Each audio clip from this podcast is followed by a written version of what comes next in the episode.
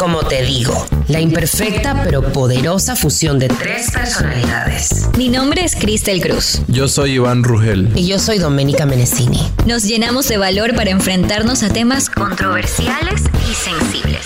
Decidimos abrir un espacio para expresarnos libres y seguros. ¿Te unes?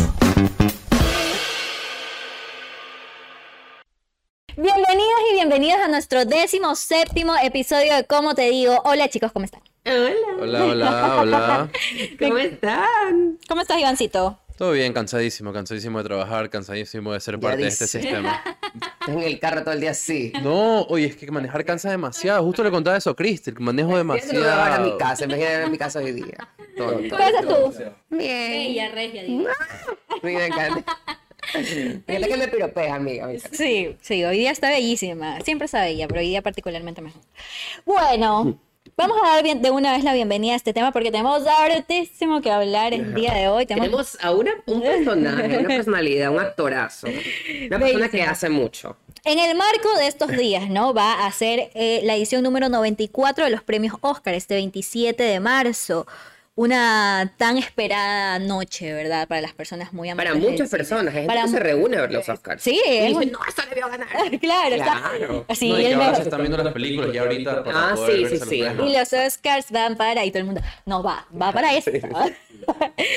Me encanta. Entonces, para hablar de ese tema tan entretenido e increíble, bienvenido Alberto Pablo. ¿Cómo estás? ¿Qué tal? Muy bien, muchísimas gracias por la invitación acá. Y sobre todo para un tema que a mí me, me- me encanta y me fascina leer muchísimo de, de esto. Por tu que personas perfecto para hablar sobre esto. Claro. La primera persona que se nos ocurrió fuiste tú. la Sí, la, per- la primera y la única, fue increíble. fue- Es increíble que Claro, que decías que no, no podías. De hecho, de hecho tuvimos varios problemas para, para poder hacer esta reunión, pero, pero dijimos siempre, este man tiene que ser. Ajá, sí, sí, sí, sí o sí. Así que Bueno, bienvenido. Gracias. Bienvenido, actor, director, cineasta, ganador de muchos premios, CEO de Pop-Up Cinema, que es la primera plataforma de streaming de Ecuador, ¿verdad? Sí, así es. Sí, recién la estrenamos en diciembre. Estamos bastante contentos con eso. Era un sueño que teníamos hace creo que más de cinco años y recién hace dos años, un poquito antes de que empiece la pandemia, decidimos lanzarnos. Y con el encierro sobre todo fue o no hacemos nada o este es el momento como para... Si se acaba el mundo, arriesguemos todo y ya. Aquí, aquí vemos qué pasa. No se acabó el mundo, entonces lo sacamos. Están. Ajá. Pero es increíble cómo está, lanzaron esa plataforma y la lanzaron ya con al- algunos... eh, Sí, producción original. Claro, producción Claro. original, ¿no? Cuéntanos un poquito acerca de la plataforma. Sí, Para que eh, la gente entienda exactamente cómo, cómo pueden ingresar y cómo pueden acceder. La forma más fácil de compararlo, obviamente que nos diferencia billones de dólares, pero en estructura es lo mismo, es eh, como Netflix es un catálogo en el cual tú pagas una mensualidad, en este caso los nuestros 5 dólares mensuales, tienes un botoncito para mandar cast al televisor o verlo en el teléfono o verlo en la computadora y nuestro, nuestra producción original está almacenado en un servidor en Estados Unidos, lo cual permite que si tú le das play nunca se queda. Que esa es la diferencia entre, por ejemplo, cuando ves un video en YouTube, que si le das play, esa es como una explicación tecnológica, y si tienes mal internet se te queda varias veces. Claro, o sea, en si cambio, no- no- si, no hay mal internet, si hay mal internet, no le da play. Exactamente, no le da play, se, se carga hasta que tenga buen internet y le da play. Eso realmente es un servidor de streaming real, de que nunca se te quede, tal como Netflix. Entonces, en este catálogo siempre veíamos que la falencia en la producción nacional, en cine específicamente, más que televisión, que ya tiene su propia distribución, es que tú terminas una película y luego es complicado llevarla a los cines. Hay muchos compañeros que han terminado sus pelis y no la pueden poner en el cine, o el cine te da una, máximo dos semanas, entonces no es mucho tiempo. Entonces queríamos un canal donde podamos producir nuestras propias películas y encima poder distribuirlas en la misma plataforma. Entonces, como contenido original, ahí nace Pop-Up Cinema. Me encanta, me encanta la visión, me encanta, Ajá. me encanta todo. Eh, Nombrábamos actor, director, cineasta, también eres productor, ¿verdad? Sí, ¿Cómo haces tanto? Explícanos. Si sabes que cuando me preguntas eso, o sea, una es porque me encantan todas esas áreas. O sea, primero empecé a estudiar dirección, abandoné dirección, poca gente sabe esto de mí. Después de un tiempo recién empecé a estudiar actuación, porque estaba trabajando como actor desde el colegio en, en televisión y teatro, pero de forma empírica. No conocía bien lo que estaba haciendo, pero me llamaban y yo decía, ah, chévere, igual me sirve porque estando adentro yo lo veía como un ninja infiltrado porque yo realmente me le pegaba al director porque Claro, es lo que quería hacer. claro, claro. Entonces yo, ah, ya sí, sí, estoy actuando. Pero Igual todo tiene que ver, o sea, Todo el tiene director que tiene que, ser actor y el actor tiene que Ajá. ser director. Eso, eso justamente te iba a preguntar, ¿no te parece como más rico ser director cuando más sabes de ser actor? Sí, porque cuando me toca trabajar con actores, sí confían bastante en la forma que se los digo, porque saben que yo también he estado en sus posiciones. Claro. Y sobre todo me encanta tener como un ambiente relajado en el cual el actor puede concentrarse y puede dar lo mejor de sí. En cambio, si hay muchos directores que saben mucho de la parte cámara, técnica, edición, y no saben mucho. Incluso hay, hay unos que ni siquiera usan el término correcto. Dicen, eh, llámalo el modelo, y, y no tiene nada de malo, ¿entiendes? El modelo, pero en un cargo es una cosa y en otro cargo es otra cosa. Entonces tienes que hasta saber, o sea, ahí te das cuenta de cómo a veces... Me morí, me la modelo, yo sí, yo me sentiría bien, déjame decir. No, ya, ya, ya me pero no, es porque más están acostumbrados a hacer comerciales, pero realmente Totalmente. el término correcto es un actor, o sea, si tiene que procesar emociones, que tiene que procesar diálogos, es un actor. Pero yo creo que eso que dijiste, ¿no? Que están más acostumbrados a hacer comerciales. Hasta los comerciales yo creo que ya, de, ya es hora de ir evolucionando, ¿no? De hacer, no, hacer, no hacer típico, eh, o sea, es como, yo veo comerciales, es como, oye, está esperando algo, veo el reloj. O sea, son cosas tan como... Como por- obvias, Exacto, sí. ¿por qué no avanzar un poco más y comunicarnos de una manera diferente? Yo creo que, yo creo que mucha gente que hace producción piensa que, que todavía es muy difícil que la gente que va a ver, consumir esa producción, lo entienda, entienda su producto. Y por eso lo tratan de facilitar lo más posible para que sea fácil y para que lo consuman y ya. Aparte, los clientes tienen mucho que ver también. Sí, Eso es, pu- eso es sí. puntualmente importante. De hecho, el cliente es el que tiene todo que ver. Eh, como también dirijo comerciales, hay veces que incluso he perdido trabajos por como que luchar por mi ideal de que sí Pero los sea los pierdes, artístico. los pierdes porque dices, no, no puedo. Exactamente, porque digo, Amo, por si acaso.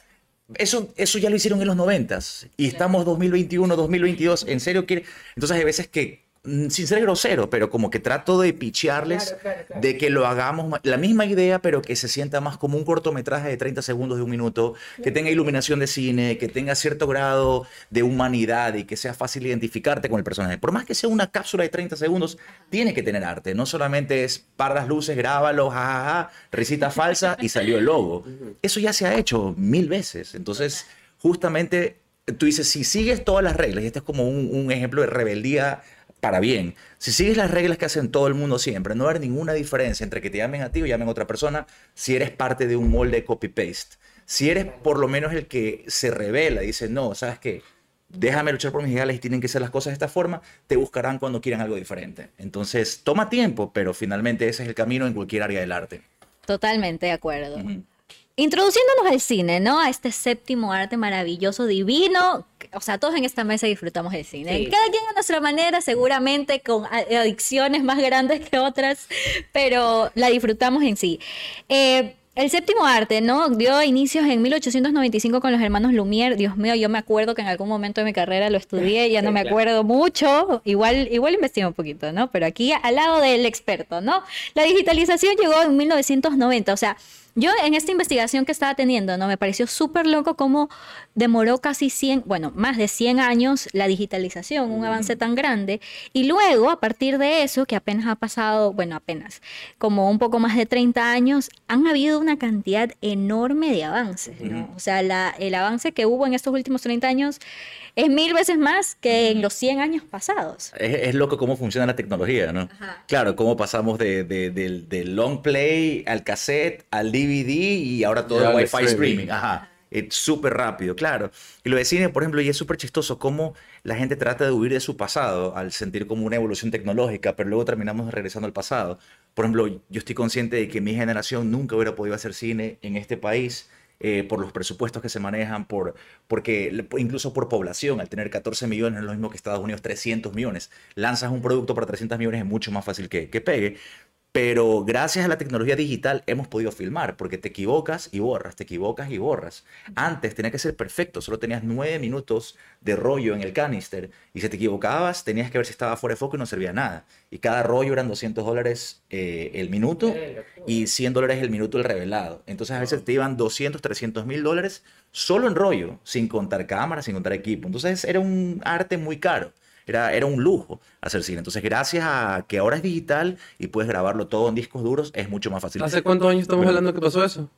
Eh, esto tiene 20, 30 años de que pasamos al digital. O sea, no tanto tampoco, igual Claro, full películas. de- sí. Fue por la necesidad, fue eh, en el arranque de Star Wars, Jurassic Park, este tipo de películas Mm, que revolucionaron. que empezaron a meter como doble capa, o sea, lo que tú veías que se filmaba y la pantalla verde que podías cromar un elemento detrás. Eso aumentó la necesidad de crear que todo sea digital, porque el monstruito es digital, necesitabas que todo sea grabado en digital para que no se siente el, el pegado, que se notaba al principio, ahora ya se nota cada vez menos. Disfraces, Claro. y todo. Pero, por ejemplo, ahora es algo raro, porque eh, muchos que tenemos esa nostalgia de, uy, nunca viví la época del rollo, hemos encontrado una forma como digitalmente y con lentes análogos y anamórficos, imitar el look de cine viejo que tenía como ciertos granitos y como una- Entonces ahora, por ejemplo, cuando es un proyecto personal, a mí me gusta darle ese look de que parezca que es rollo. Esa textura no que también antes tenían las fotos. Ustedes Ajá. han, Claro, han tocado claro. esas fotos que, uy, qué, qué divinas esas fotos. Volviendo un poco también como que a la parte más, más así de, de consumidor, ¿no? No tanto de cineasta. ¿Qué, qué recuerdos ustedes tienen de, de, esta, de esta forma de consumir anteriormente, antes de la digitalización? Por ejemplo, yo me acuerdo tener estos reproductores de VHS y yo como era la- yo soy la más pequeña de mi casa, yo me, me tuve que haber visto cuando yo era pequeña unas mil veces Lo siento un dálmatas en Por VHS. supuesto, yo también. Mil veces. O sea, y, y el, y el VHS estaba como solamente para hacer así.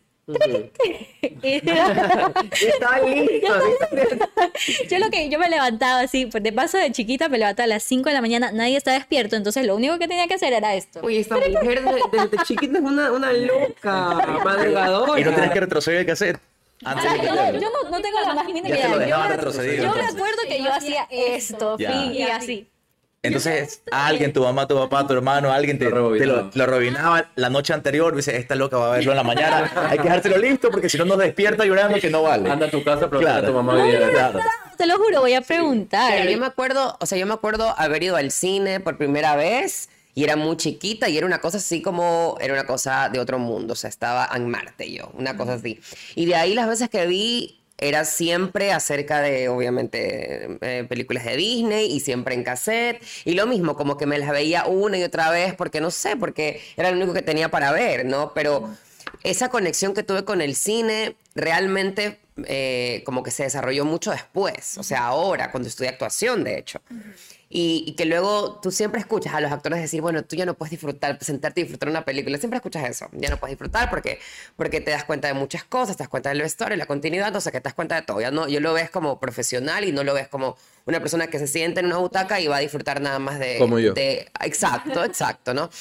Ahí yo comencé realmente a entender lo rico que era el cine, ¿no? Y, y, a- y a por ahí a, a encontrar mi estilo y en- o encontrar la, la- la película que, que disfruto, que me gusta, ¿no? Pero fue ahora, o sea, fue ahora hace poquito, cuando tenía 25 años. no, mentira, 20 22, 22. Cuando tienes 35. ¿Perdón?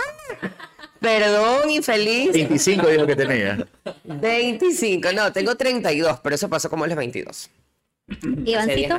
Yo, la verdad, eh, siempre escucho estos relatos y estos, estos cuentos, historias que ponen nostálgicos, lo del VHS y eso, pero no, no alcancé, tal vez, o, o de pronto mis padres nunca fueron como que tan fanáticos de este arte, que yo, de yo solo me acuerdo del DVD, o sea, lo primero que me acuerdo fue el DVD. DVD, la colección de películas originales que era así, las piratas, el que eran el pilo, de, el pilo de películas piratas ahí puestas y, y que tú buscabas y era algo que hasta la familia te regalara, como que yo te viste esta película y te la, te la daban, te la, la repartías. Y de eso me acuerdo, o sea, yo empecé viendo DVD, obviamente iba al cine, bueno, me interesaban las películas, más que todo de niño, ¿no? Superhéroes, no sé, Dálmatas, me acuerdo que también fui a ver al cine. Pero no, lo- yo diría que mi, mi apego más con este, con este arte, digamos, lo fue con el DVD. El DVD y que yo literalmente ponía play porque no hacía falta prenderlo, porque ponías play y ya se encendía y, Claro. y estaba No se lo puesto. metías nada más. Claro, o sea, o, o cambiaba el disco y, y ya está, ya, ya se reproducía la película. Entonces era muy fácil. Sabes que ahora hablando de estas anécdotas, me acuerdo de cuándo fue la primera vez que vi mi película en 3D, que fue una de niños también. Era, era es que ni siquiera me acuerdo, ahorita me acordé y me acuerdo de, de la postal, ¿me entiendes? Del, ¿cómo se llama? ¿Cómo se llama? El, el- póster. El póster, el afiche. Eh, era de estos dos niños que eran como, está, bueno, no sé, ya mismo lo busco y se lo voy a decir, pero... me- esta fue la primera vez que vi como una película en 3D y fue así. Yo era muy Sí, me chiquita también. Yo te lo juro, yo me acuerdo. Yo, era- yo no tuve que haber tenido como más de 6, 7 años. Y haber visto una película en 3D con esos lentecitos de cartón. Ah, Me claro. puedo morir. ¿Sabes que el 80% de las películas que dicen que son 3D es marketing, no son 3D. Avatar es una de las únicas que es de verdad es en 3D. Para que sea 3D, si ves el logo de Mastercard, que es como un círculo overlapping otro círculo, así como que ya, son dos lentes en la cámara de cine que están uno encima del otro.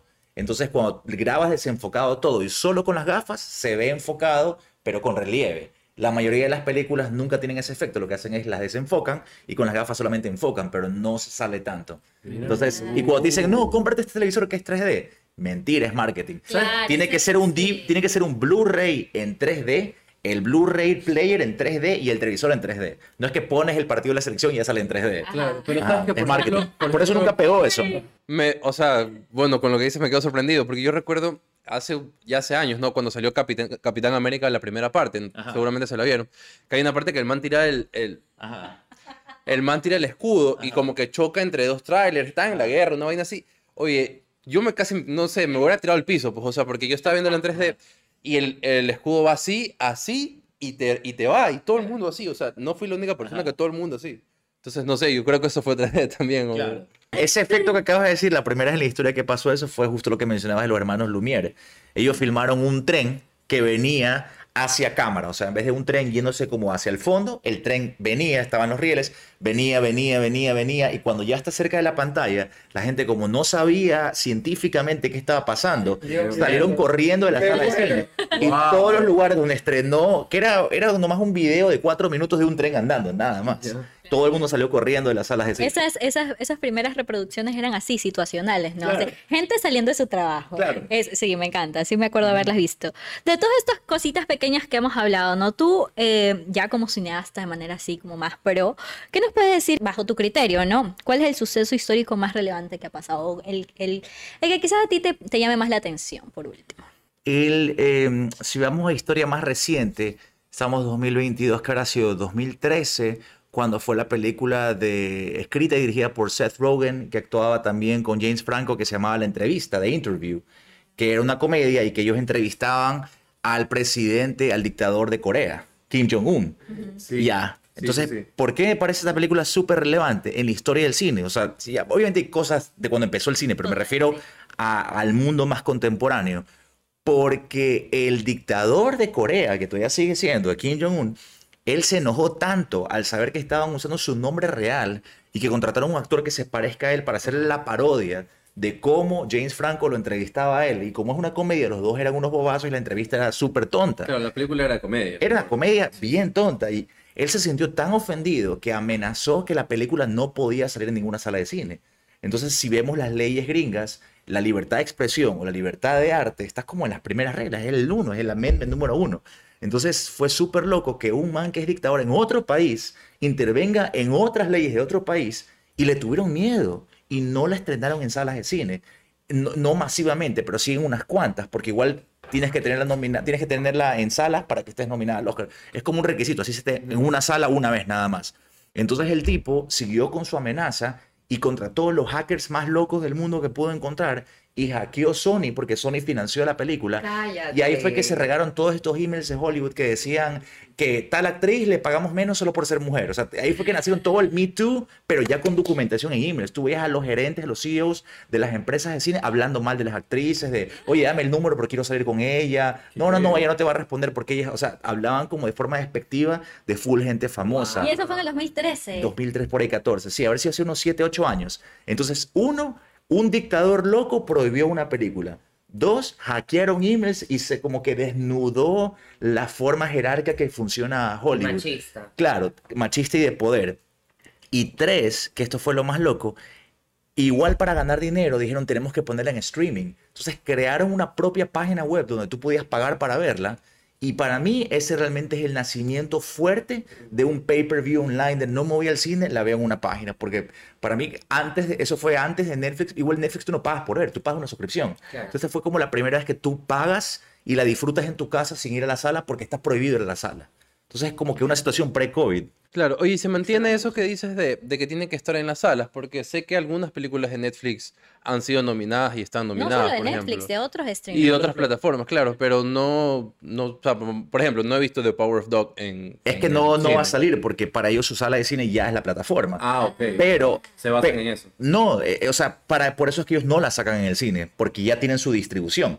Es que para sacarla en sala de cine son millones de dólares en inversión en otro tipo de marketing para que vayas a la sala. En cambio aquí ya la tienes, te hace un push notification y la ves. Pero igual está Pero- nominado. Puede estar nominado. No, igual tienen que estar en sala. Lo que ellos lo hacen, creo que tiene que salir unas ocho veces nada más. Entonces lo ponen un fin de semana en una sala que ya todo el mundo sabe que es para Oscar de Los Ángeles y solamente la gente gurú del cine va a verla ahí. O sea, es como un privilegio verlas ahí.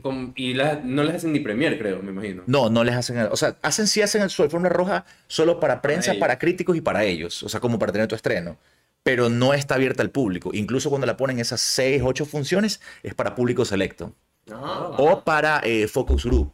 Que en el focus group, incluso si, no, si el público llena unas hojitas, se dice no me gustó el final, no me gustó, vuelven a grabar ciertas cosas para cambiarla.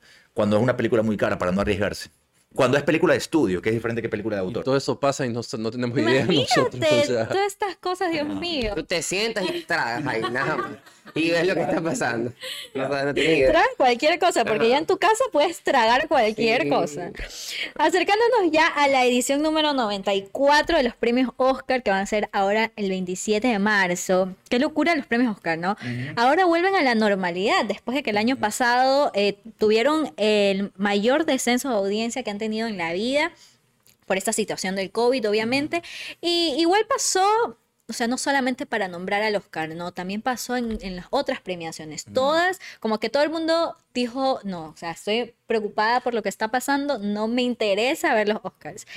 Igual esto eh, le preocupó a, a la academia, ¿no? Entonces este año eh, hay, hay muchas adecuaciones diferentes, como que 8 de las 23 nominaciones se van a premiar una noche antes y que ahora por primera vez en la historia de la academia, dos eh, premiecillos por ahí nombrados van a ser votados por el público, por Twitter específicamente, que es el Oscar Fans Favorite, que es la me- una mejor película, que eh, cada persona piensa que es la mejor película del año, que puede o no puede estar eh, nominada en los Oscars ahora. Y el Oscar Cheer Moment, que es una escena específica de cualquier película que esté o no esté nominada. Eh, pero hablábamos un poco antes de grabar, ¿no? Estas cosas tú crees que son cualquier cosa. Sí, o sea, eso lo del público eh, no sirve de nada, porque igual, o sea, recordemos, diferenciemos entre, un ejemplo, premios MTV, que son basados en popularidad, te metes a la página y votas por tus artistas favoritos para películas y para canción, y reciben basado en los votos del público. En cambio, la academia, tienes que ser aceptado por la academia. No necesariamente todos los actores, directores y guionistas automáticamente están en la academia. Tienen que pasar requisitos como update paralelo. Aquí en Ecuador ya existe una academia de cine hace seis años. Yo soy parte de ella y te ven tu- tus credenciales, tu currículum, te dejan estar. No hay más de 20 personas ahí y son los que internamente en el Ecuador votamos con calificación fría de puntaje nomás y se ve qué películas hechas en el Ecuador ese año te van a representar como país para el Oscar para la categoría internacional. Es como que mandamos a una Miss Ecuador. Primero se la escoge internamente y esa la manda. No necesariamente pase a la final. No necesariamente va a estar nominada. ni- Pero se- ni pero se la envía. Pero cada país tiene que cumplir con enviar una película que represente a ese país en ese año. Entonces la receptan acá en el Oscar. Pero yo personalmente considero de que toda la vida ha sido un premio muy político, más que un premio artístico. Siempre lo hemos visto en evidencias como si Estados Unidos está pasando por una crisis de racismo, gana la película que toca el racismo. Si está pasando por una guerra con Irak, con Afganistán, gana la película que tiene que ver con la guerra. Vámonos Y así con todo. Y así con todo. Entonces, si se quejaron de que hay falta de participación de afroamericanos en las películas, justo el siguiente año, qué coincidencia, Black Panther nominada al Oscar cuando estábamos hablando previamente, las películas de superhéroes nunca reciben nominaciones y Black Panther sí, porque justo después del Oscar So White. Entonces, sí es súper político. Eh, y yo siento que el Oscar en sí per se realmente no tiene un valor monetario, no tiene un valor como activo, es más como, como un checkmark de, de, llamémosle categorías ego, porque tú puedes decir, mi carrera se basa en logros académicos, en dinero y en logros ego, porque no, no ayudan a nadie más. Ya es como dar un premio Nobel, son premios individualistas. Entonces, eh, como no lo puedes hacer, no puedes como, como compararlo con, con, con otro premio a la altura, sino que es un premio que existe en su propia categoría, entonces se vuelve súper político. Es como, necesitamos que tal actor gane el Oscar porque luego a él en tres años vamos a usarlo en tal película. Entonces, como es un ganador del Oscar, este tema que estamos tocando, que es súper revolucionario, tiene más credibilidad porque es Leonardo DiCaprio que recién ganó un Oscar. Cacha, entonces esos planes, si se los hace con 10 años de anticipación, tienes que darle credenciales y validación al escritor, al director y a los actores para que cuando ya vas a hacer el proyecto, que realmente es como más de manipulación, ya dices, uy, pero son los ganadores del Oscar, hay que verla. Claro. Entonces sientes que tiene como ya un Pulitzer y por eso es buen escritor. Y lo que, uno, y lo que uno no sabe es que muchísima de esta gente, obviamente todos los actores y directores lo saben, saben esto y por eso no es tan importante ganar un Oscar para ellos. Claro, Sí. claro. Eh, después de toda esta, Dios mío, esta información que nos está trayendo Alberto Pablo. Mira, queda conspirativo ahí haciendo. No, pero es real. Todo, No, no, no, todo es. No, sí, Claro, seguro. esto lo aprendí. Yo, yo estudié actuación y estudié cine en Estados Unidos. Y era desde que eres estudiante, tus profesores te lo dicen. Claro. O sea, te dicen, chicos, solo traten de tener una carrera artística, con que puedas pagar las cuentas, tengas un salario decente y seas feliz con lo que haces. No te tengas que vender por un premio o vender por un papel. Dice, vas a tener una vida tranquila. Que O sea, todo esto es político. Que Exactamente. Pero no ¿crees que pasará eso siempre? O sea, por ejemplo, yo, ah, de lo que me acuerdo, no, será que no creo que al chinito de par... Chinito, que quemado. Al, al coreano, al surcoreano de, de Parasite. Sí. Eh, de Parasite lo hayamos, lo, lo- como que lo vieron por un prospecto para otras películas, no sé, o de pronto que- quisieron fomentar, o dijeron, bueno, Estados Unidos había siempre odio gana. asiático también en Estados Unidos en ese O tiempo. te ¿no? decían, Bueno, Estados todavía. Unidos siempre gana, un- Claro, un por una película Ajá. internacional que gane, ¿verdad? Ajá, habían, eh, habían eh, no, no, no, este, eh, ¿cómo se dice eso? atentado, disparado. Ajá, sí, disparado. Estamos- Terrorismo. Pero, o sea, hay, ataque a los hay cierta, me da risa que hay ciertas cosas a veces que, que leo que son como súper blanco y negro, transparentes, claras de ver. pero dices, no, pero esa información es con- conspiranoica. Solamente porque no lo ves en CNN, pero. Claro. A ver, ¿no te parece una coincidencia que ganó un asiático el Oscar un mes antes de que sea el primer brote de COVID en China? O sea, fue al mismo tiempo. ¿Entiendes? Claro. Entonces, esas no son, esas no son coincidencias. Aparte de eso, el gobierno coreano sí tiene un, un plan cultural súper interesante, que ellos ya hace, creo que hace ocho años, ellos invierten, el gobierno invierte muchísimo dinero en sacar artistas en música y en cine. Y por eso ves como resultados BTS, que están a nivel mundial, eso es de Corea, y también ves Parasite, que tuvo todo el, el push.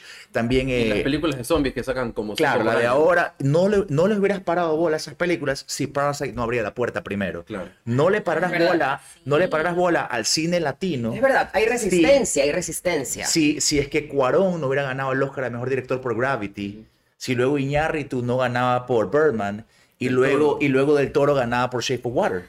Son tres mexicanos seguidos, uno tras, tras año tras año. O sea, es justo tres panas se juntaron y ganaron el Oscar seguido.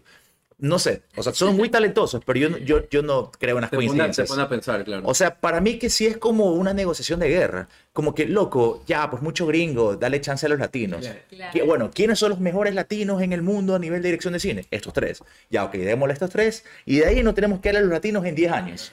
¿A quién más le toca? No sé, pero yo creo que es así. Y hasta quién sabe, quién sabe les pueden decir así, como que, oye, tú vas a ganar el Oscar, haz una película. Tal vez ellos ni pensaban hacer la película, se me ocurre. pues. Oye, Alberto, pero de ley te pasa que una película que gane el Oscar, de ley te pasa que, que sientes que esa película, dentro de todo lo política que puede ser, su, su digamos, la entrega de, de ese premio, ajá, su nominación y su, y su, y su ganada, ¿no?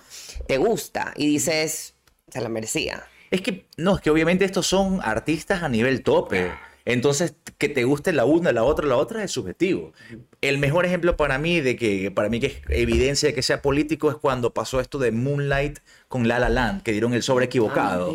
Para mí fue un cambio de último minuto, porque La La Land estaba llevándose todos los premios de la noche. Se ganó mejor actriz, mejor escritor, mejor director, que Damien Chazelle se convirtió en el director de cine más joven de la historia en ganar un Oscar. O sea, eh, es obvio que es la película que va a ganar, va a ganar todo y va a ganar el premio a la mejor película.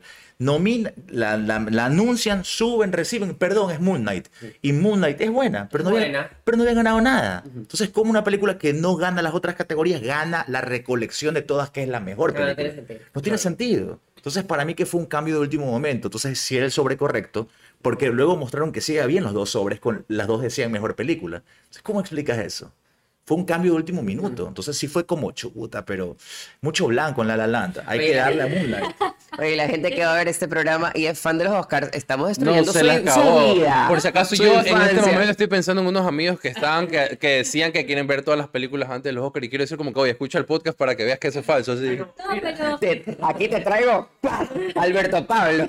Y si tú pones, no sé si es tan fácil como encontrarlo así, pero si tú pones el universo Oscar Alberto Pablo, deben salir unas tres veces seguidas que me entrevistaron preguntándome mis predicciones y la atiné al 95% por pensar de forma política y no pensar de cuáles me gustaron a mí. Porque siempre decimos, yo quiero que gane tal Claro, porque es mi por actor supuesto, favorito. claro. Porque uno lo ve así, ¿no? O porque te gustó la película. Claro. Pero si lo cachas de ángulo político, Político. entiendes cómo Oye, se ¿y manejan qué opinas, eso. por ejemplo, de, de las controversias así mismo que, que existen? O sea, si, si ya nos metemos en esto de que, de que es arreglado, digámoslo así, o, o bastante político.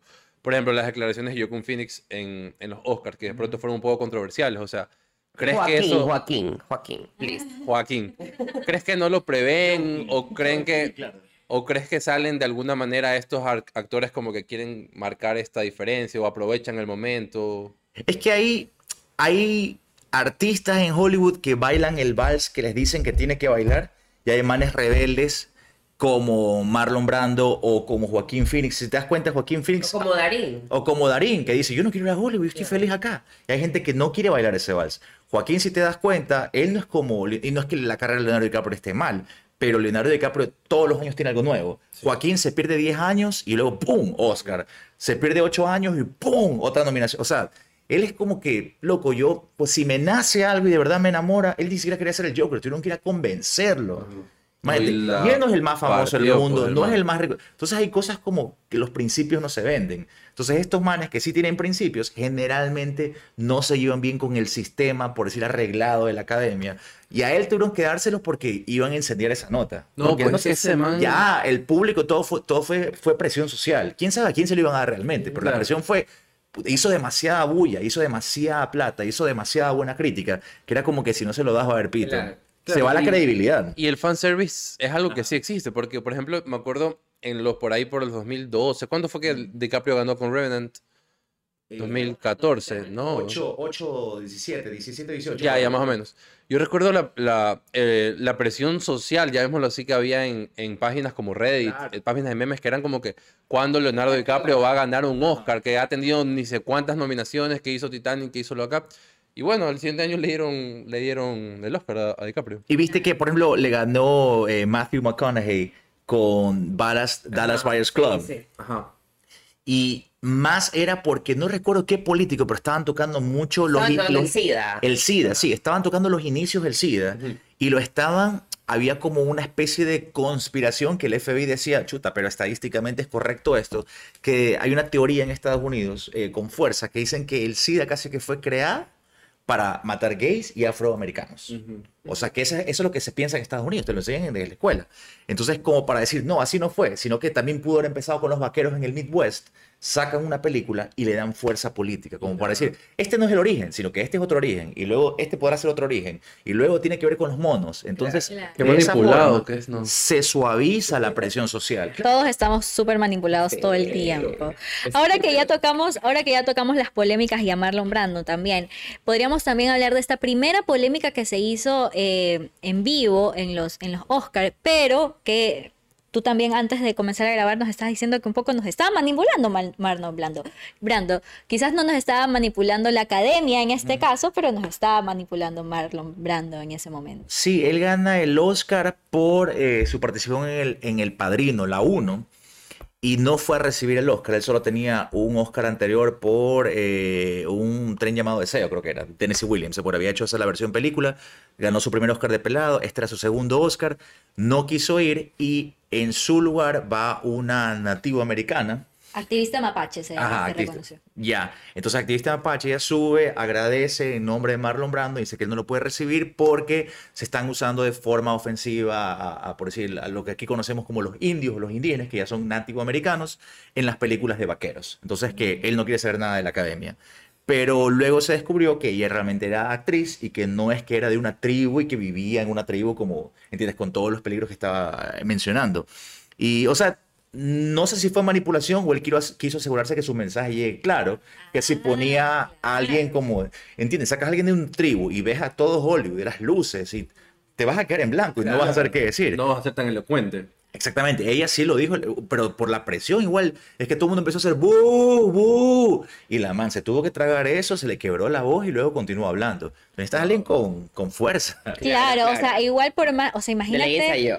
por más que por más que fue actriz, claro, tuvo que haber sido difícil, aunque no haya vivido ella en carne propia eh, esta, esta vivencia del nativo americano, ¿no? O puede que sí tenga raíces, pero ella ya era una chica, por decir, de ciudad. Claro. Y entre otras polémicas también lo hablábamos de la supremacía blanca eh, de, de mejor actor y mejor actriz.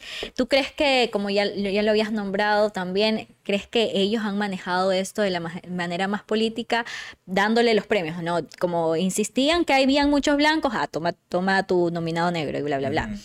¿Tú crees que les ha funcionado? Eh, es que a- antes tal vez, también pongámonos los zapatos de que entender un poco la academia, que quienes están en la cabeza de la academia son ancianos millonarios blancos de 90 años. O sea, que ellos vivieron la Segunda Guerra Mundial y siguen siendo las cabezas que están a cargo. Entonces ellos están viviendo, no entienden lo que está pasando ahora, no entienden la diversidad, no entienden tantas opciones. Antes era, hay hombre, mujer, blanco, negro y, y por ahí un par de latinos y no hay más opciones. Entonces no entienden como que, que, que si una cultura tiene varios colores de piel, de, de, de, de preferencias, todo, todo tienes que verlo plasmado para que te puedas identificar en una película. No puedes decir, el mundo se quedó en 1950. Entonces, como a ellos les cuesta eso, yo asumo que se les hace difícil darle premios a gente que ellos no entienden. O por qué merecen tener una premiación cuando es el hombre blanco tradicional el que se lo merece. Claro. Ajá. Tengo en las estadísticas que recién ahora el 85% de estos votantes son blancos, o sea, apenas tenemos el 15% en donde incluimos latinos, negros, asiáticos, o sea, tenemos bastante diversidad en un, en un porcentaje bastante pequeño. Y recién en el 2020 las mujeres en estos votantes alcanzaron un tercio, antes eran menos de un tercio las mujeres que habían en estos votantes, ¿no? Y así han podido manejar. Pero ahí sí hay una, ahí sí hay una lógica detrás de eso. O sea, aquí no es, aquí no es defendiéndolos, sino que como te decía, tienes que tener ciertos credenciales académicos para entrar a, valga la redundancia, la academia. Tú tienes que haber estudiado la profesión, haber ejercido. Creo que tienes que tener mínimo dos o tres proyectos como, como existentes y ya publicados como para poder participar en la academia y poder votar. Entonces, históricamente, si vamos desde los que 50, 60, recién las mujeres empiezan a ir a la universidad. Entonces, solamente separamos entre hombres y mujeres, obviamente la población femenina con estudios académicos y específicamente en cine es mucho menor. Y con todo ese currículum. Y con ese currículum para que te acepten como parte de la academia para siquiera poder votar. No es que todos los artistas que trabajan pueden votar. Tienes que ser aceptado. Entonces, si nos vamos a otras minorías, es más difícil todavía que tengan el acceso universitario y las credenciales y el tiempo y el currículum para... Y hay otros que ni siquiera les interesa. No quieren ser parte. Claro, sí, sí, me imagino. Pero Un círculo chiquito. Una pregunta, una pregunta que me, que me sale a partir de lo que tú me acabas de decir. ¿Tú, tú cuán, cuán importante crees estas, estas em, características que deben de cumplir estas personas para que no se puedan suavizar y que más personas puedan entrar a, esta, a, a este grupo de votantes?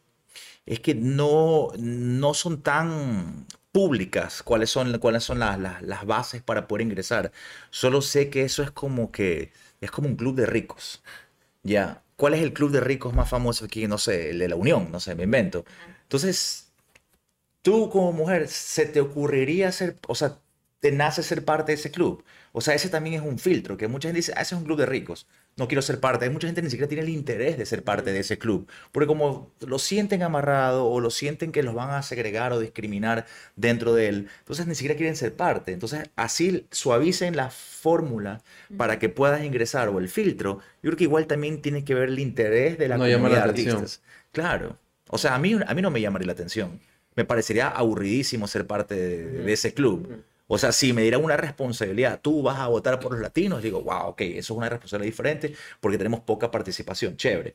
Pero si yo fuera uno más del montón como ellos, diría como que, uy, qué pereza. Entonces, por eso también, creo que eso también pasa. Y aquí viene algo, algo raro en cómo catalogan las razas en, en- Estados Unidos, las etnias. Cuando yo hacía castings allá, yo me ponía latino y me veían y me decían, pero eres blanco. Yo decía, pero soy latino de origen. Y me dicen, ¿cuál es tu apellido? Rivera. Ah, ya, ok, si eres latino.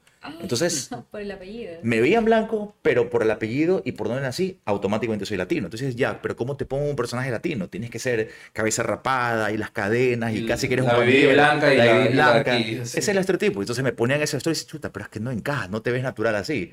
Entonces llegaron a una conclusión, no solo por mí, porque hay otras personas que tenían el mismo caso, que tuvieron que crear una categoría que se llama White Latino. Wow. ¿No te parece una contradicción? O sea, para ellos, white no significa tu color de piel, sino que eres anglosajón. Entonces, ¿qué es otra cosa? Significa que eres descendiente de europeo. Entonces, es bien extraño cómo lo manejan. Claro, y la- el otro día estábamos hablando de eso, pasó algo parecido con esta man que hizo esta serie de Gambito, Netflix. Ajá. la de Gambito. Dicen, Mary Claire, creo Ajá, que fue. la pusieron como mujer, de color. Mujer de color, sí, porque, argentina. Uno de los padres de ella es de Argentina. Entonces, como ella es Y- latina, y, por es, ejemplo, blan- es transpa- esa mujer transparente, esa mujer no se ve. y es Y es mujer de color. Ajá. Sí, Claro, o sea, es sí, es- pero es por, es por cómo tienen en la cabeza estructurado el, el tema de las etnias. Claro. Hablando ya un poco más de, de manera de los, de los consumidores. De los consumidores. Eh, ¿Tú crees que, por ejemplo, tus, tus películas favoritas, las que tú dices, increíble, esta película tiene que estar en el Oscar, ¿tú crees que la mayoría de esas películas que tú sientes como buenas te representan en el Oscar? Mm, ¿Cómo me representan a mí? Claro, a ti, o sea, tú dices, uy, no, yo me siento reflejada en esos Oscar porque todas las que están ahí a mí me gustan. No. No, o sea, mira, la verdad es que yo, yo consumo cosas específicas. A mí me gustan mucho los documentales, por ejemplo, que obviamente es otra, otra, otra cosa, ¿no? Pero, pero cuando veo una película biográfica, una película que está basada en una historia real, eso me llama mucho la atención porque siento que puedo, puedo encontrar algo real, ¿no? Porque me- como que me llama mucho más eso, ¿no? Que tenga verdad. A, diferencia de la ciencia ficción, que no me interesa para nada, puedo ver una película de ciencia ficción y la puedo disfrutar, pero no es algo que yo vaya a- con lo que me vaya a quedar. No, pero si veo una película, por ejemplo, vi en Estados Unidos justamente vi en estreno Tammy Faye eh, con Jessica Chastain y fue una cosa, yo me morí, o sea, la película ni siquiera me pareció tan buena, pero la actuación de ella fue increíblemente maravillosa y se, y basa- se basa en, en una historia real de una persona real que todavía está viva. Entonces me pongo loca y me pongo a, a buscar todo lo que más puedo acerca de lo que pasó y veo exactamente el video, así me, enloquezco. Y eso es lo que a mí me gusta. Entonces, siento que esas películas biográficas tienen un peso a veces, o sea, hay años en los que tienen peso en los Oscars, pero no sé, siento que no tanto. Creo que lo que decía Alberto, que, lo, político hace que todo sea difícil, o sea, que, dentro de, lo político, los gustos genuinos y de lo que tú sientes acerca de una película, como que no, ahí no calza ya, como que no cabe. A mí me gusta, por ejemplo, mucho eh, eh, el cine de Almodóvar ya. Y, y he, y he visto películas de Almodóvar que me han sacado el corazón y que no han recibido pero ni así, o sea, ni, ni una piedra. Entonces, no sé, no, no, creo, no, no creo que dentro de mi gusto cineasta en- en- encuentre mucho yo cabida en las películas que siempre están nominadas. Pero no sé, igual hay películas que me han gustado mucho, pero no sé. Ahorita que mencionas al Almodóvar, por ejemplo, él le gustan las personas eh, exitosas que no creen en el Oscar y él ya ni siquiera envía. Él es que el festival de cine Ah, como mira, que- no sabía, a lo mejor Sí. por eso. Él, por él ya ni le importa. El festival de cine más puro en el mundo, en el que realmente puede ganar a un completo desconocido que hace una película por primera vez, pero porque está bien hecha y conectó, es el Cannes. Ajá. Entonces, casi todos los europeos se van por Cannes. O sea, el Oscar es más político, popularidad mundial. Cannes, tú puedes estar sentado en el subway de New York al lado de un director ganador del último Cannes y no tienes ni idea porque sale en poquita prensa, o sea, tal vez la prensa que mainstream no consumimos y a veces digo, como público también o como artistas que también somos público, a veces es nuestra culpa de que no investigamos un poco más supuesto, de qué está pasando, Tienes toda la razón. sino que lo que nos da la revista People, lo que nos da la revista Farándula, nos quedamos con eso y hay tantísimos premios y tantos talentos que están fuera de nuestro radar.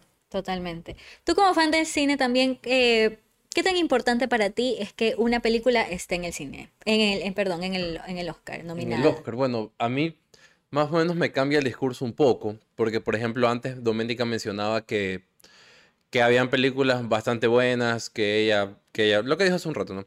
A ver, ¿qué dije? Lo de Almodóvar, que has visto películas que te tocaron el, de cora- memoria. te tocaron el corazón, pero que nunca recibieron nada. Sí, pero ahora él me acaba de decir que a lo mejor es porque Almodóvar no, ya no le interesa más. Correcto. Pero, o sea, a Él lo gana que digo... todos los premios en España. Él es, él Claro. casi que el que ya lo que ya no participes porque te gana todo. Claro, claro, pero para responder la pregunta de Crystal, no, que si yo me veía identificada de, de mis gustos y lo que yo veía dentro de los premios, no mucho, no me veo mucho, porque las cosas que a mí me gustan no, no están, no están allá. Y sí me gustan películas que están nominadas y que han ganado, por supuesto, pero lo que busco para ver y para entretenerme yo y no sé, y hasta inclusive como desarrollar o, o mantener o creer o crecer mi, mi, esta, este bicho de actriz que tengo toda la vida y que lo voy a tener toda la vida, claro, es este tipo de películas. Entonces, y no, no sé. Claro. No, bueno, yo en realidad lo que, lo que quería decir es que hay películas que yo veo que están nominadas a los Oscars y digo, son tan aburridas, en serio, tan aburridas que, que nada, pero yo, ¿Tienes un ejemplo? Yo lo para pienso- ver si, o sea, ¿viste algo recientemente que ya está nominado? 1917, por ejemplo. Ah, sí, es larguísima, pues. Y es como que yo digo, bueno, tal vez yo soy un mono que no consumo arte de una manera apropiada, digámoslo así.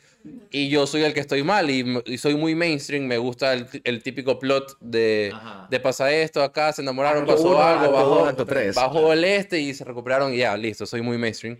Pero en todo caso, sí han habido igual películas de Oscar que me han gustado, que sé que han estado nominadas. Trato siempre de verlo, Ejemplo, me voy a un, veo un listado de las películas que están nominadas. Es como que, ah, está aquí, este actor por ahí, la, y por ahí la veo, Ah, por ahí claro, algo también. acá. Me pasó con Tic Tic Boom hace un rato, que a, que a mí, la verdad, personalmente no me gustan los musicales, pero A mí me, tampoco. me gustó. Me, parece, gustó. me pasó igual. Me gustó, ajá.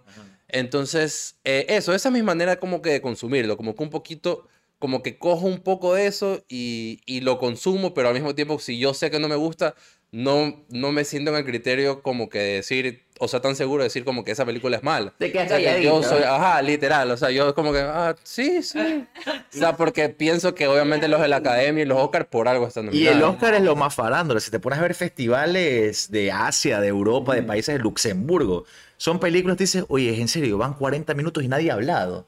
O sea, hay películas que pasan media hora solo con miradas, un cigarrillo, eso se llama cine contemplativo inspirado en los franceses. Claro. Y dice, eso sí ya es, ya es un test de paciencia.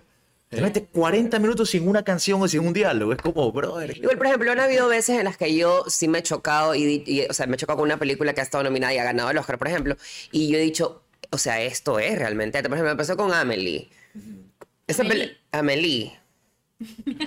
Claro, yo decía, esto es una locura, esto es un cuadro, o sea, esto es una cosa que El yo... renacimiento, Claro, yo nunca, vi- nunca voy a ver algo así. Ya, y, me, y me encanta, y le, y le he visto otra vez así, y yo digo, por supuesto que merecía el Oscar y todo, pues, ¿no? Me- pero me pasa poco, no me pasa mucho.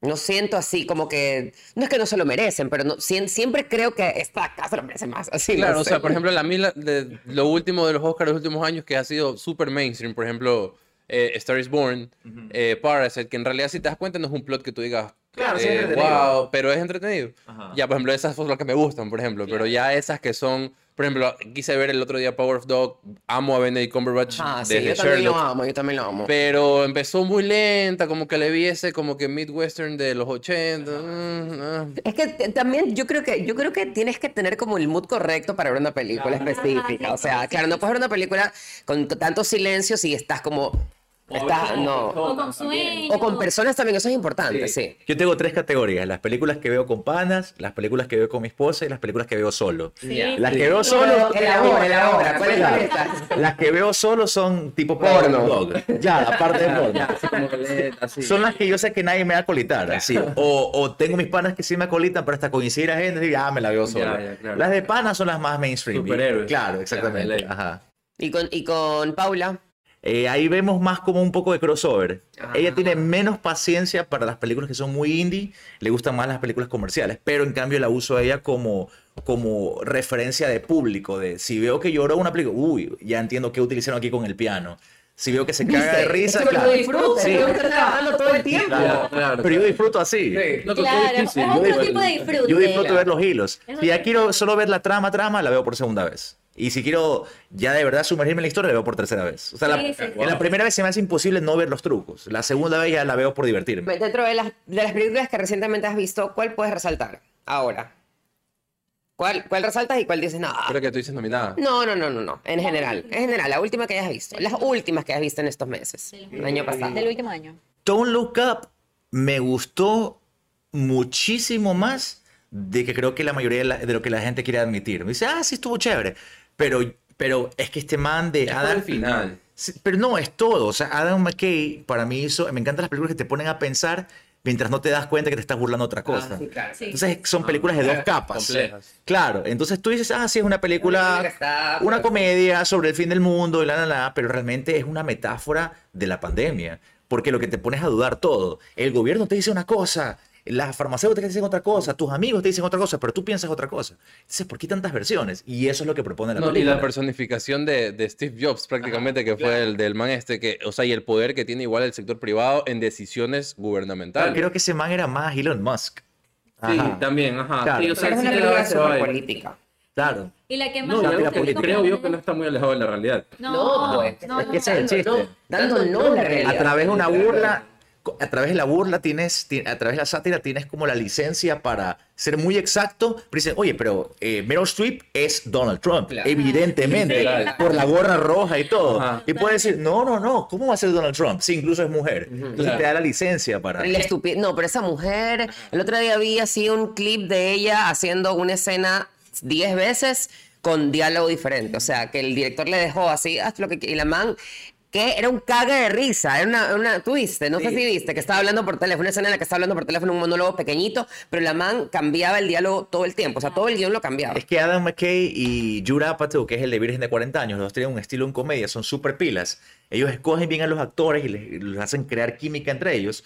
Y una vez que ya tienen la toma seteada, dicen, bueno, ya tenemos la versión del guion, ya. Ahora hagamos unas seis veces más, di lo que tú quieras. Entonces ya el actor que trabaja en ese tipo de películas ya sabe que tiene que ir súper pilas. Claro, tienes que ir a improvisar ya. Es que tu audiencia son 70 a 140 personas que están de crew. Claro. Entonces es una obra de teatro. Entonces no es como que fríamente estás inventando. Con la presión de un público que te está viendo, te pones más creativo y esa adrenalina hace que ¡pum! lances una cosa yo no y sé. otra. Porque tú ves que tu público se ríe. de risa. Ajá. Yo no me imagino otra actriz que haya sido, haya hecho mejor que Jennifer Lawrence ese papel, por ejemplo. O sea, Claro. el, el esto de su bitch face cuando pasaban estas, estas cosas el programa, y era como que, pero bro, nos van a matar. No, o sí sea, estuvo buenísima la película. ¿Y ahí la que menos te gustó? Eternals, creo. Me quedé, la intenté ver dos veces y me quedé ruco.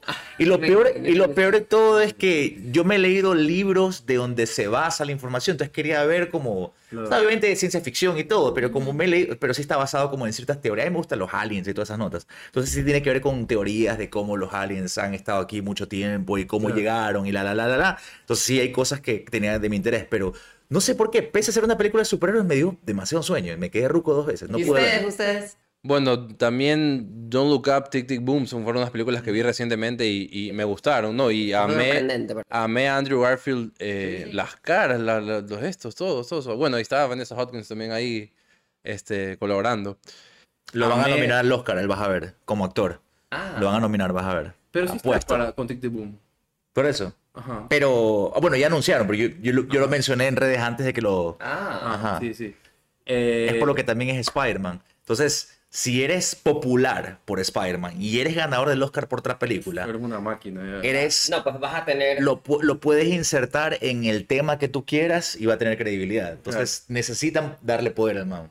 Ya, y bueno, y lo más reciente aquí, Batman. O sea, bueno, aparte que eh, es un poco sentimental porque Batman es mi superhéroe favorito, el superhéroe que siempre he querido y visto y me pareció la, la, la actuación de Pattinson bastante, bastante buena. No, del uh, de Zoe Kravitz. La Ay, man, amo a Zoe 40 mil veces mejor que tuve la que Halle Berry. Claro. Eh, pero bueno, Dice- Mañana la voy a ver recién, no lo, te- no lo he podido ver todavía. ajá. Bueno, se dice, se dice que es un poco Pero lenta. ver eh, Sí, la por verdad, ella. Sí, dura, Sí, por Zoe. Dura tres horas. dura tres horas. ¿Qué? Claro, horas. es una película Scorsese, se nota. Claro, yo salí como a las 2 de la mañana al cine. Pero Claro. no, Bye. excelente y vean el After Credits porque Hay algo ahí. hay algo ahí en el After Credits. Yeah. ¿Tú?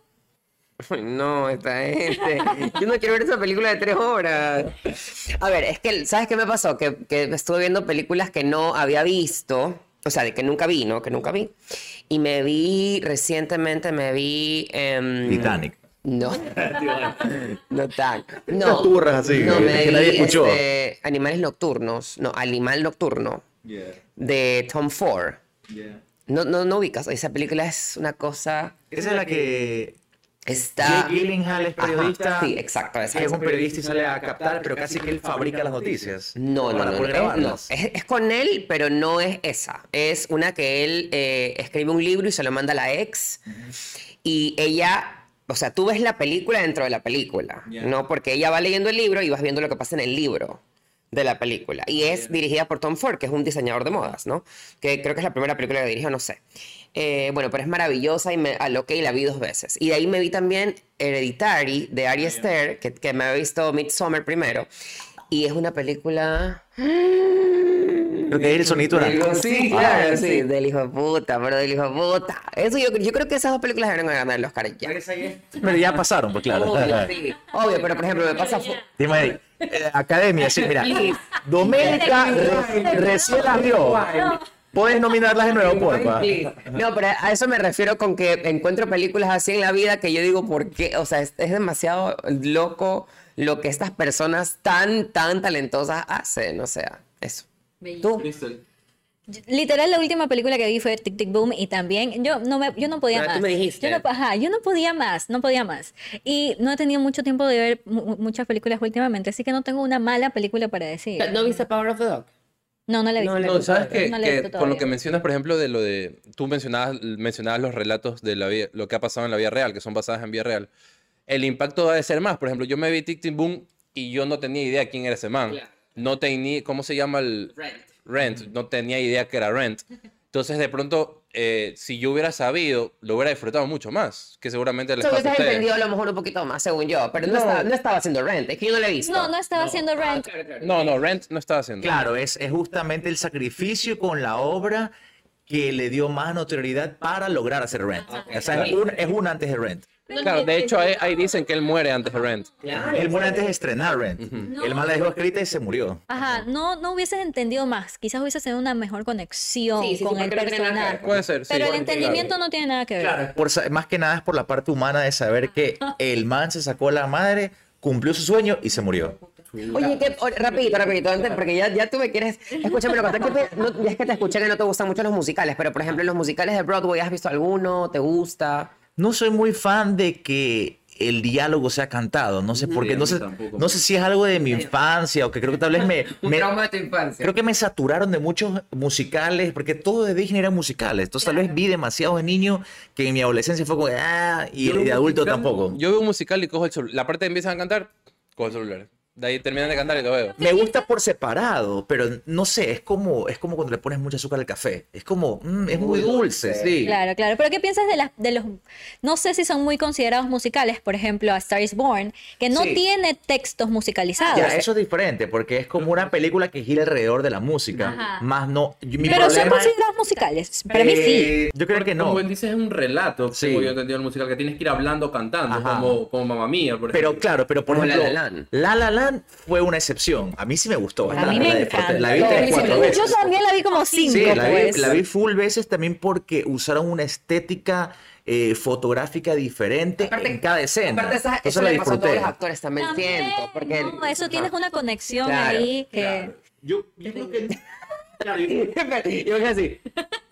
No, yo debo confesar que me vi como cinco minutos de La La Land y dejé de ver. No me he visto. Pero por ejemplo, de cómo eh, Bye. cuando él estaba en el ascenso de su carrera, ella no, y luego al revés.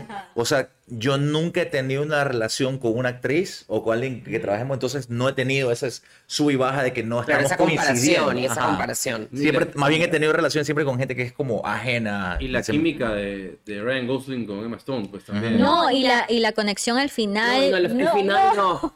Ah. Cállate. No No puedo. puedo, no, no puedo. no puedo. Terrible. Bueno, increíble la conversación que hemos tenido. Tenemos que llegar al final Ya. porque, mira, Hagamos un final como La La Land, un final triste. Ah, No nos volveremos a ver nunca más, Alberto Pablo. No está grabando los micrófonos. no, Este fue el ensayo, sí cállate. vamos a ver ahora. Ese es el final triste. Me puedo morir. Ivancito, cuéntanos qué te llevas de, de esta conversación hermosa que hemos tenido con Alberto Pablo. eh, lo que nos quieras decir. Creo que lo, lo, lo que más me llamó la atención fue lo que mencionabas de los premios en Europa. ¿Cómo se llamaban? Canes. Cannes. Que esos son los principales. Ajá. Que son los principales. eh, que como el abanico de, de películas, digamos, de posibilidades que puedas ver, este, es muy amplio. Y yo la verdad siempre he visto como dije hace un rato, bien mainstream lo que me ponen enfrente. O sea, lo que está en los Oscars, lo que se estrena en el cine, la típica que un amigo te, te preguntó, te recomendó, perdón. Pero no me he puesto como que a investigar y a decir, ok, o sea, vamos a consumir eh, arte, digamos, de verdad. Bueno, no de verdad, no de verdad, no sería la palabra de verdad, pero como que arte de una manera diferente, en la que yo vea una película que no es conocida. Mí- yo me pongo en el plan que de pronto voy a ver la película y si no es conocida es como que no voy a querer verla porque es como que ¿con quién voy a hablar de esta película? ¿A quién le voy a como que la, o sea, es como que como que no me hubiera visto No Way Home, Spider-Man, ¿no? Hubiera chuta, obviamente sabía que le iba a hablar con absolutamente todo el mundo, pero si yo me pongo a ver una película francesa de un man que puede ser increíble la película, Mira la pianista, Pero- una película loquísima, ya, pero mira. pero no me voy a poner a comenzarla. Entonces, eso de ahí no me motiva. O sea, creo que sí debería cambiar. No, yo- no es que esté mal lo que hago, creo yo, no. Pero sí debería como que... Pero te comento cómo Robert Pattinson, ahorita que lo mencionaste que te encantó como Batman, cómo él llegó a ser Batman, cómo Matt Reeves como director lo escoge a él, es justamente porque después de Twilight, que él tuvo como que un boom en fama, pero en cambio como que poco respeto por sus colegas artistas, él se dedicó a hacer 15 años de cine europeo y como que demostró que es un actor de verdad en cosas indie. Googlea todas las que ha hecho él y mírate cualquiera, son obras de arte así. Y, Claro. y el man que es súper mainstream. Él lo que hizo fue, ya no quiero pertenecer a Hollywood, me voy a dedicar solo a películas y ganó full premios el man. Sino que es como underground lo que ha Claro, estado haciendo. y él- por eso es que lo sacan de ese mundo como prestigioso y lo meten en Batman. Claro, el bullying que le hicieron cuando dijeron que iba a ser Batman fue uh, que Twilight, que el Sí, pero la vampiro, gente que que, la... no conoce, gente que no conoce su Por carrera. supuesto. Lo vieron en Twilight, desapareció 12 años y aparece vieron. nuevo. Pero, vieron. pero no es que 12 años el man estuvo en su casa, fueron 12 años que estuvo haciendo como 12, 13 películas de estas indie. Entonces La el no man, sabe. claro, la gente no sabe, entonces no tiene con qué más compararlo, pero es cualquier, algunas están en Netflix. Ajá, que hace unos personajes loquísimos el man. Sí, o sea, básicamente eso, de, de consumir un poco más de, de, en este caso, de arte de películas, eh, que no siempre está enfrente de nosotros y que te puedes perder. Te puedes perder, como dice Maravilla. Alberto, maravillas de, de, por ejemplo, Robert Pattinson de muchos años y que probablemente yo jamás lo- las iba a escuchar. Entonces, creo que es bastante importante. Ya investigues, no, mentira. Oye, yo, yo, yo quiero resaltar la presencia de, de Alberto Pablo aquí porque creo que Alberto Pablo es una de las de los pocos artistas que hace mucho dentro del país. Y me gustaría que hables acerca de lo que estás haciendo ahorita, de lo que hiciste con Jocelyn, que vimos todos, y de lo que viene. Ya, perfecto. Eh, hace unos meses, aparte de lo de Pop Cinema, que ya tenemos obviamente una cartelera más pensando en lo comercial para público, de lo que se va a seguir construyendo y filmando de cine original para, para esa distribución. Aparte quise sacar un proyecto personal, que es una serie, una miniserie. Siempre querido hacer una miniserie de antología, que es como Black Mirror, que, que Amo. Claro, que son diferentes personas, diferentes actores, diferentes historias, pero tienen un solo hilo conductor todos los capítulos, pese a que son como diversos. Entonces, mi hilo conductor son los siete pecados capitales. Entonces, recién estrené el primero. ¿Y cuál es el ángulo? Que quiero que todos partan de gente humana real que yo he conocido, les saco atributos a la gente real y los escribo. Como si, si ponemos como en una balanza las cosas en las cuales yo más experiencia tengo, serían actuar, dirigir y producir. En lo que menos experiencia tengo es escribir. Entonces, por eso me parecía como un reto personal que quería tomar este año, de yo mismo escribir todos los capítulos, yo mismo escribir los diálogos y basarlos en, en- en gente real que he ¿Ya conocido. los terminaste? Eh, ya los terminé de escribir, ahorita los voy a ir filmando poco a poco durante el año. Porque como es un proyecto personal no comercial, entonces los voy sacando, ¿entiendes? Los los voy moviendo, los voy moviendo eh, poco a poco. Ahorita ya voy a empezar a filmar Ira y Envidia. Eh, y, y todos tienen un mensaje social de, o sea, nunca... e- Es como una línea fina eso de decir, sí, pero tiene que tener un mensajito para la sociedad. Y a veces me parece fastidioso cuando la gente dice, pero tiene que, no, no tiene que tener. No tiene En nada. este caso particular sí me nace que tenga un, un mensaje, sobre todo pensando en los chicos que son menores que nosotros, que ahorita su orientación, en nuestro caso, nuestra generación recibíamos de los padres y los panas. Ahora, en cambio, tienen tantas fuentes erróneas de internet que les dan consejos.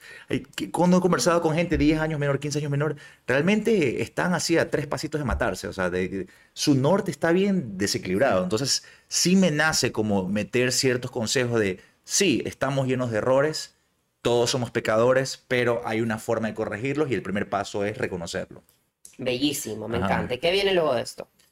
Que viene luego eso, eh, voy a hacer otra o un largometraje que eso sería para el próximo año, pero bueno, las pelis siempre toman dos años, entonces este año empiezo todo el proceso pre para filmar el próximo año y ese, no sé por qué estoy con un ángulo que quiero basar muchas cosas en la realidad. O sea, siempre he trabajado desde la ficción, desde la creatividad, pero ahora quiero fusionar la creatividad. con- Creo que, no sé, el hecho de ser padre, como que algo, algo me Claro, cambió. es alguna recientemente fibra. padre, Sí. ¿no? ¿Cuánto tiempo tiene tu bebé? Tiene dos meses y medio. Ajá. Sí, una cosa chiquita, ajá. Entonces, eh, quiero sacar como muchos capítulos oscuros de mi vida y trasladarlos en una historia de ficción. Y leí un, un- sí, leí algo eh, vacancísimo, chuta, se me fue quién lo escribió, no me acuerdo si fue Scorsese, que dijo, no, Tarantino lo dijo, dijo, si te da vergüenza contar lo que estás contando, es porque has explorado suficiente. Me pareció increíble esa frase. Cuéntalo. Claro. Entonces O- cuéntalo. Cacha, o sea, es como, la- la- la- o sea, los humanos tenemos tanto drama personal que lo escondemos, pero el permitirnos ser vulnerables nos ayuda a sanar esas heridas. Y de otra gente dice, uy, qué bestia, yo también, qué valiente este man, ¿cómo está contando eso? Nos volvemos espejo de la Ajá, gente para salir de la oscuridad. Las películas más profundas son las que exploran esa vulnerabilidad y, y- y- y- eso que no le cuentan a nadie y tú lo sientes, tú dices, wow, qué bacán, o sea, tiene profundidad eso. Entonces, quiero meterme en temas con profundidad y que al, al punto de que diga, chuta, me da vergüenza que la gente sepa esto de mí. O sea, ahí te das cuenta que es suficientemente Es profundo. verdad, tienes toda la Sí. razón. Qué bello, qué bello. Ajá. Qué gusto que hayas estado aquí. Ajá. Muchísimas gracias, Alberto Pablo, por estar aquí. De verdad, hablar del cine ha sido maravilloso. Nosotros en este podcast ya tenemos un tiempo, ¿no? Y hemos estado hablando como mucho de, de- de nosotros, como un poco de lo que tú estabas hablando aquí al final, ¿no? De psicología, de las cosas así. Volvernos a un tema más así. De actualidad. Entretenimiento. Fue, fue, demasiado, fue demasiado chévere. No, y liberador un poquito, porque como siempre tenemos temas densos, así como que, como temas de psicología, como que te ponen a, a ver si eres una mala persona, una buena persona, Lo que pasa es que este man siempre se ha sentido la mala persona en, todo- en todo- en todos los programas. Seguiremos siendo polémicos aquí, seguiremos mostrando nuestra vulnerabilidad para ser espejo ante el otro, precisamente lo que tú estabas diciendo, que tú lo haces eh, por medio del cine, nosotros lo estamos haciendo por medio de esta mesa y en realidad igual ha sido increíble tener este tema contigo. Así que muchísimas gracias por estar aquí. Gracias por la invitación. Claro que sí. Gracias chicos por escucharnos, gracias por estar aquí, gracias al estudio Pulsen por darnos este espacio maravilloso para poder hacer este podcast, este programa. Nos vemos en la próxima. Bye.